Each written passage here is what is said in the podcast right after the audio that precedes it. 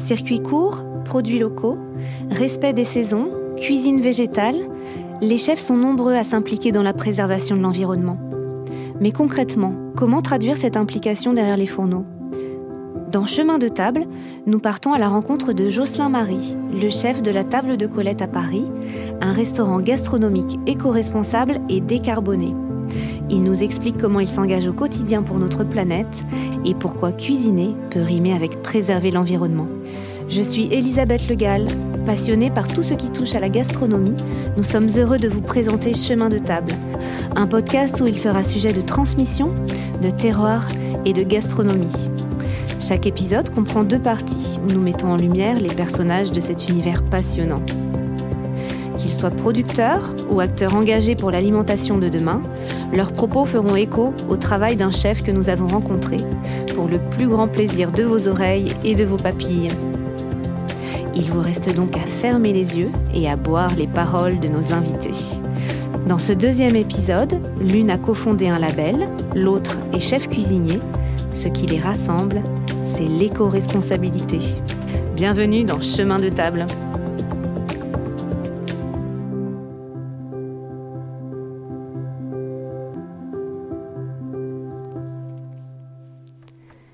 Souvenez-vous, dans la première partie de cet épisode, nous avons rencontré Eva Genel, cofondatrice du label FIG.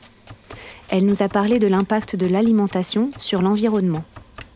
Nous sommes désormais à Paris, à la table de Colette, restaurant labellisé FIG et situé dans le quartier latin à quelques pas du Panthéon. Nous sommes en présence de son chef, Jocelyn Marie. Ici, les engagements éco-responsables sont affichés noir sur blanc.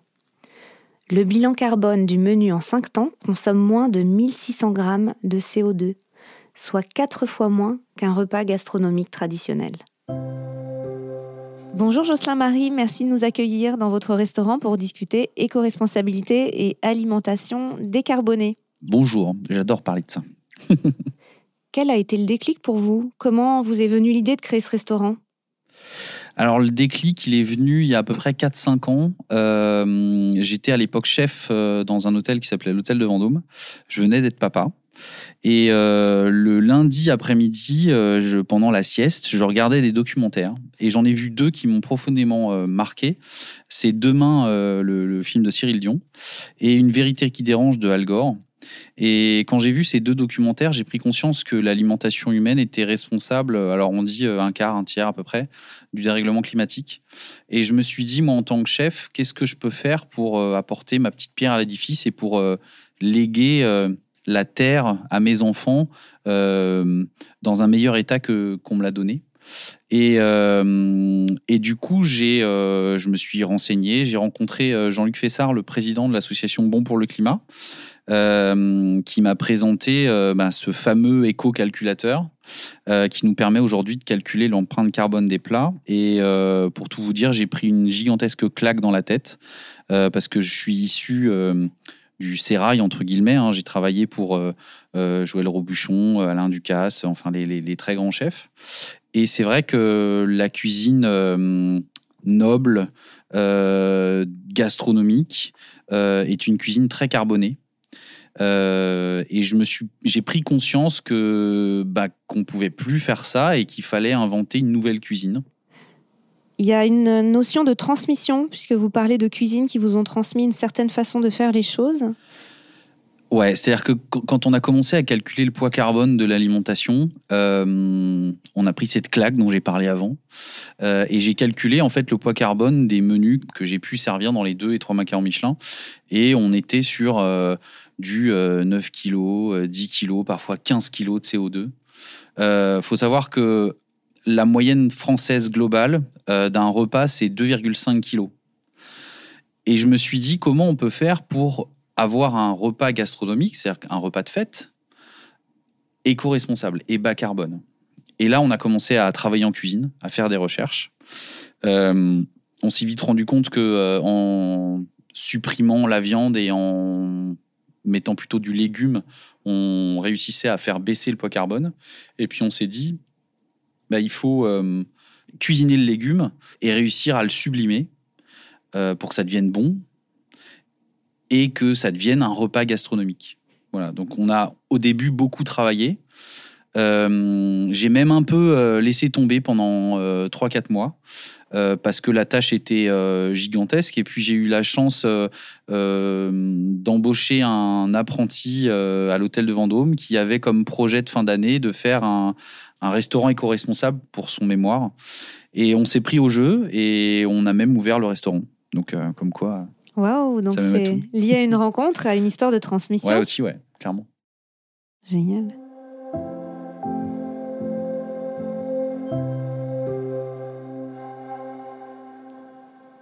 Si vous deviez donner une définition de ce que signifie être éco-responsable, quelle serait-elle selon vous? Déjà, c'est être conscient de notre impact sur l'environnement. Et après, une fois que la conscience est là, c'est de faire en sorte de réduire cet impact.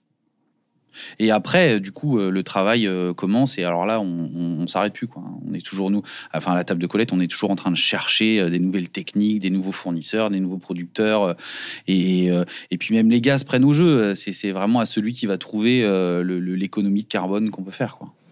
Donc c'est une émulation, on va dire, collective avec un travail de recherche, beaucoup de créativité, un territoire à inventer, puisque euh, on n'a pas l'habitude de cuisiner comme ça, donc c'est vraiment euh, un terrain de jeu formidable. C'est intéressant cette question parce que faut, faut comprendre aussi pourquoi aujourd'hui on a une cuisine qui est très carbonée.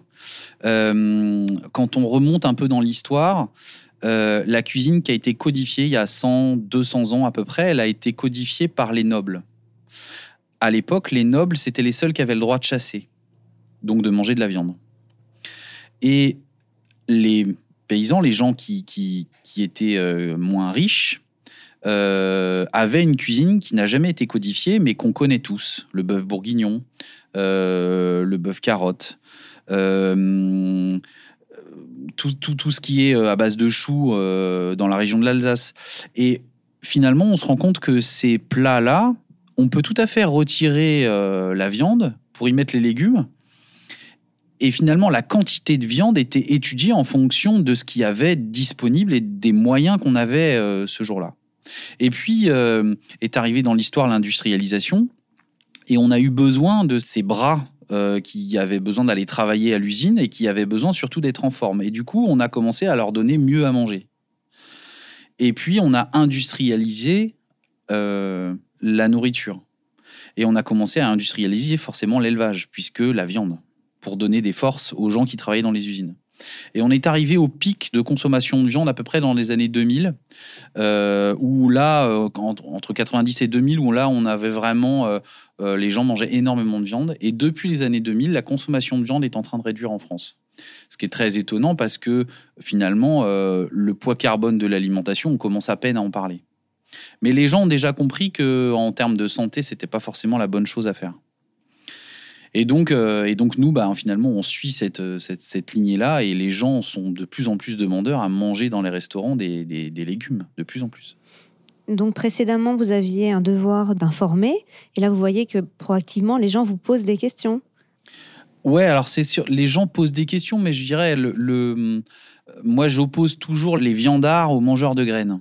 Et ce que j'aime beaucoup euh, à la table de Colette, c'est que faut se rendre compte que les viandards et les mangeurs de graines, ils font partie de la même famille. Et que très régulièrement, on a euh, autour d'une même table 5-6 personnes. On a euh, le papa qui est un viandard et la fille de 17, 18 ans qui, elle, est une mangeuse de graines. Et à la table de Colette, on arrive à les réunir et ce qui passe un bon moment. Et ça, c'est hyper important, de réunir les gens autour d'une table et autour d'un plat. On l'a beaucoup vu, ça, pendant la pandémie, que ce qui nous a manqué, euh, c'était ce moment de, réunion, de, de moments Moi aussi, ça m'a manqué. convivial. Ouais, j'imagine. C'est ce que ce qu'offrent les chefs, au-delà de faire voyager à travers une assiette, c'est de passer un moment ensemble. La convivialité, bah, c'est comme ça qu'on se réunit autour d'une table, et puis c'est la signification du repas gastronomique, hein, c'est la convivialité. Hein. Comment vous êtes-vous rencontré avec euh, Eva euh, sur le, label? Euh, bah, Quand on a ouvert la table de Colette, on a rapidement cherché, on a déjà communiqué nos engagements et puis après on a cherché à, prouver que les engagements étaient réels. et on a rencontré Eva grâce à la fourchette. et je suis très content parce que c'est une des rares associations et labels qui vraiment rentrent dans le fond du cœur et, va vraiment mettre, moi je dis, de la main dans le cambouis parce que on calcule vraiment l'empreinte carbone de l'assiette, qui est la chose la plus impactante. Euh, si on rentre vraiment dans le cœur du sujet, un kilo de bœuf, c'est 33 kilos de CO2 dépensés. C'est énorme. Un kilo de carotte, c'est-à-dire qu'il est équivalent en carotte, c'est 400 grammes. 33 kilos, on ne peut pas le soulever seul. Alors que 400 grammes, on le soulève avec une main. Et c'est ça le plus impactant. C'est ce qui se passe dans l'assiette. Et Fig, c'est un des seuls labels qui s'occupe de ça. Euh, il y en a plein d'autres des labels, hein, mais il s'occupe surtout de ce qui se passe autour de l'assiette, mais rarement dans l'assiette alors que le plus impactant, c'est l'assiette. C'est important pour vous, en tant que chef, de communiquer sur vos engagements et vos prises de position? Alors, en tant que chef, je sais pas, mais en tant que Jocelyn Marie, oui, c'est hyper important. C'est hyper important d'expliquer aux gens que euh, euh, l'alimentation du futur, elle sera végétale. Elle sera pas carbonée, elle sera pas. Euh, alors, on dit aussi, il faut pas non plus être excessif dans le sens inverse. c'est au bec et loin, une des fermes un peu leaders euh, du futur, euh, ils ont réintroduit des animaux pour les aider notamment à manger les limaces euh, et à les aider à, guérir les plantes. Donc on sait que les animaux ont une incidence sur cette biodiversité, sur cet équilibre-là, mais à consommer avec modération. C'est-à-dire que il y a 100 ans, dans une ferme classique en France, on ne mangeait pas le poulet tous les jours et on ne mangeait pas du bœuf une fois par semaine on en mangeait très rarement. Quand on tuait le bœuf, c'était vraiment un événement. Et tout le monde dans le village pouvait en profiter. Et je pense qu'il faut revenir à cet équilibre-là pour euh, pour revenir à quelque chose de sensé et de cohérent. Vous parliez tout à l'heure du comportement de vos clients euh, qui changent, de leur questionnement euh, qui arrive de plus en plus proactivement. Euh, vous les voyez également sur l'assiette changer un peu, réduire leur portion, devenir flexitarien De plus en plus. Alors moi je raconte toujours une histoire. un jour on a eu des clients qui étaient à la 20, deux messieurs, une cinquantaine d'années, ils venaient entre copains et on sentait qu'ils venaient pour bien manger. Ils étaient, ils étaient pas là pour déconner quoi. Et tous les deux issus du milieu bancaire assez masculin quoi. Et quand ils ont compris qu'ils allaient manger des légumes, euh, leur visage s'est assombri, je dirais. Et puis on a commencé, alors moi j'aime beaucoup ce moment-là parce que souvent ils font un peu grise mine quand ils voient arriver le premier plat. Et puis ils commencent à manger, ils disent ah quand même c'était bon quoi. Le deuxième plat arrive, ah le deuxième plat ils ont euh, deuxième fois qu'on aime bien quoi. Et là le client m'apostrophe et me dit bon Ok, on va manger des légumes, on vient de comprendre. C'est pas trop mal pour le moment. Et le gars me dit surtout, vous me faites pas de brocoli, je déteste ça. Et le plat d'après, c'était du brocoli. Donc je lui dis bon, on fait quoi? Je vous l'amène ou je vous l'amène pas? Il me dit bon, allez, amenez-le-moi, euh, on verra bien. Et il mange le brocoli et il me dit c'était incroyable. Et ce client-là revient juste quand il y a le brocoli pour remanger le brocoli. Et je vous jure que c'est vrai, ça fait quatre fois qu'il vient. Et la dernière fois, on n'avait plus de brocoli à la carte, on avait du céleri. Et il m'a engueulé, il m'a dit Mais c'est quoi ça? Moi, je viens pour manger du brocoli, il n'y a plus de brocoli. Et il me dit Voilà, le brocoli, je le mange que chez vous. Et c'est ça, c'est ça, notre métier de chef, c'est ça, c'est de dire Ok, euh, on sait que l'alimentation carnée, c'est mauvais pour la planète. Maintenant, on en a conscience. Donc, qu'est-ce qu'on peut faire avec un brocoli, avec un céleri, avec une carotte? Et comment on peut faire pour que les gens prennent du plaisir à manger ça? Et c'est faisable. Hein. c'est sans doute aussi une question d'habitude. Quand il le fait chez lui à la maison, il ne fait certainement pas aussi bien que vous le faites ici au restaurant. Oui, clairement. Alors nous, il y, a une chose, une grande règle qu'on a qu'on a découvert euh, après ces quatre ou cinq années à cuisiner que des légumes, c'est que alors, quand je dis cuisiner que des légumes, c'est pas vrai parce qu'on cuisine quand même de la viande et du poisson, mais euh, c'est surtout le légume, il n'est pas fait pour toucher l'eau. Euh, quand on cuit un légume à l'eau, bah, ça perd le goût du légume. Alors que quand on, on étuve une carotte euh, avec l'eau de végétation de la carotte, quand on rôtit un céleri sur un lit de gros sel, quand on cuit une courge au four, eh ben, en fait, on concentre les goûts et on se retrouve avec euh, un légume qui a énormément de saveur et qui limite plus de saveur que, euh, que de la viande et du poisson. Moi, aujourd'hui, je m'éclate plus avec un brocoli, avec un chou-fleur qu'avec une volaille. Hein. On dit aussi que les nutriments sont énormément dans la peau. Est-ce que vous cuisinez avec ou sans la peau? Alors la question elle est complexe. Vous n'avez pas deux heures pour que je vous réponde. Mais en gros, euh, ce qu'il faut comprendre dans le légume, c'est que la peau a une, euh, une utilité de protection du légume.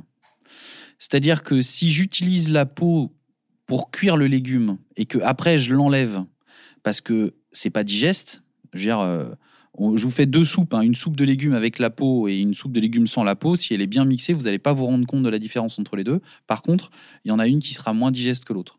Donc la peau, elle a une fonction, il faut réussir à jouer avec cette fonction sans dénaturer le goût derrière. C'est un peu plus complexe que juste enlever la peau ou pas, ou ça dépend des légumes, ça dépend... Euh, c'est ouais, vraiment compliqué comme, comme réponse. Et alors surtout, y a, en gros, il y, a, y, a, à peu près deux catégories de légumes. Il y a les légumes qui poussent dans la terre et ceux qui poussent en dehors de la terre.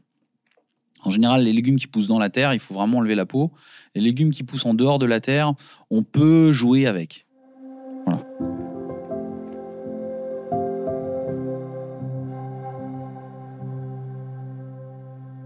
Vous avez donc expérimenté en permanence depuis plusieurs années. Est-ce que vous voyez encore un, chemin d'expérimentation ou vous êtes arrivé au bout? J'ai à peine ouvert la porte. Non, euh, c'est un terrain de jeu incroyable. Euh, il existe euh, à peu près 500 variétés de tomates avec 500 recettes différentes et 500 manières de cuisiner cette tomate. C'est pareil pour l'ensemble des légumes. Il existe un nombre de variétés de céleri qui est incroyable, un nombre de variétés de courges incroyable. C'est, enfin, je veux dire, la nature est un terrain de jeu formidable. Et j'ai même pas encore parlé des épices, des herbes, des. Non, c'est, c'est, on a à peine ouvert la porte, à peine. On voit la lumière. Et ensuite, au-delà de l'assiette, vous avez aussi une démarche éco-responsable pour le choix, par exemple, de de vos uniformes? Bah, Oui, c'est-à-dire qu'une fois qu'on a commencé le travail de l'assiette, comme j'ai dit tout à l'heure, on n'a jamais fini. Hein. Bah, nous, on est allé, euh, on a essayé d'aller au bout du bout, c'est-à-dire euh, c'est quoi une cuisine basse consommation, c'est quoi un biodéchet, c'est quoi une énergie renouvelable?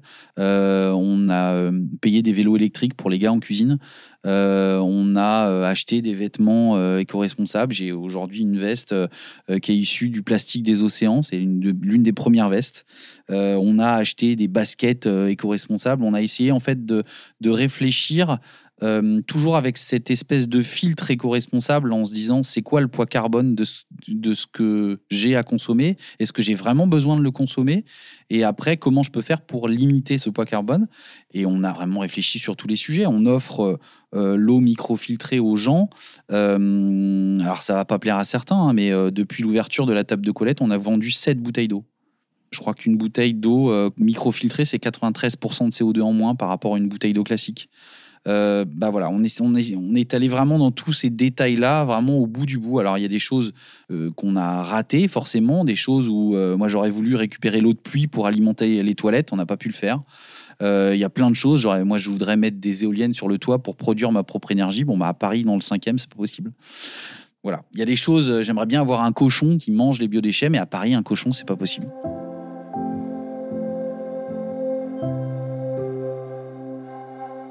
Quel est selon vous l'avenir de la restauration? Bah, L'avenir, euh, pour moi, c'est vraiment euh, végétaliser l'assiette. Euh, il n'y a pas besoin de faire une cuisine très complexe pour végétaliser l'assiette. quand dans un bistrot, on a une soupe de légumes, quand on a un, un, pot-au-feu sans viande, quand on a... Il y a énormément de choses à faire euh, avec le légume et pas forcément une alimentation très complexe et très gastronomique. Moi, j'ai cherché à travailler en cuisine par le côté gastronomique parce que c'est par là que viennent le changement. Mais c'est évident que dans l'avenir, on ouvrira des bistrots éco-responsables, on va ouvrir euh, des chaînes de, street food éco-responsables. Euh, il y a tellement de choses à faire. Tellement de choses à faire. Et tout à l'heure, vous parliez de la sobriété, parce qu'on veut souvent consommer éco-responsable, et on ne se pose même pas la question de doit-on vraiment consommer. Donc dans la façon dont vous appréhendez votre cuisine, c'est la façon dont vous vous inventez? C'est une bonne question. Ce qu'il faut quand même comprendre, le, repas gastronomique est un repas de fête. Le Covid nous l'a dit, hein, on a besoin de fête, on a besoin de sortir, on a besoin de, de contact humain et de, Donc nous, notre réponse, elle est forcément euh, gastronomique, euh, parfois exubérante, euh, un peu folle, faut le dire. mais il faut se poser la question de savoir est-ce qu'on a vraiment besoin de consommer ça ou pas? Si c'est important quand même de se poser cette question-là. Nous, on essaye de donner, de, donner cette réponse, de dire on, vous donne quelque chose parce qu'on sait que ça, ça va vous faire plaisir de le consommer. Il y a des choses qu'on verra jamais à la table de Colette. Quoi. Ça peut être également générosité dans l'assiette, mais euh, travailler avec un four euh, qui consomme moins ou un four euh, d'occasion. Enfin, moi, la réponse que, que je donne toujours, c'est que à la table de Colette, l'identité, c'est cette double identité. C'est la gastronomie, c'est quelque chose qui fait plaisir, qui est bon à manger et qu'on mangera pas forcément ailleurs.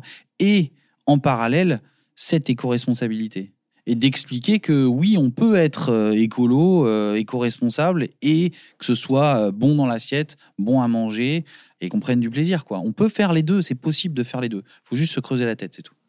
Voilà, donc ne pas avoir de paresse pour pouvoir concilier plaisir, générosité et éco-responsabilité. C'est tout à fait faisable. Et c'est faisable de faire les deux, bien sûr. Super. Jocelyn Marie, merci beaucoup pour votre accueil. Et puis on encourage tous les auditeurs à venir vous découvrir dans le 5e arrondissement Je de Paris. les encourage aussi. C'était Chemin de table, un podcast qui met en lumière des personnes inspirantes autour de leur passion commune pour une gastronomie authentique et responsable. Nous espérons avoir éveillé votre curiosité et vous avoir donné envie de mieux consommer et de mieux manger. Cet épisode a été réalisé par Romane Grolot et Elisabeth Legal, monté et mixé par Bernard Natier et mis en musique par Michael Avital. Merci au restaurant La Table de Colette pour son accueil et à Jocelyn Marie pour le partage de ses savoirs. Vous pouvez vous abonner à Chemin de Table sur toutes les plateformes de podcast. N'hésitez pas à nous laisser des commentaires et des étoiles et à en parler autour de vous. À bientôt!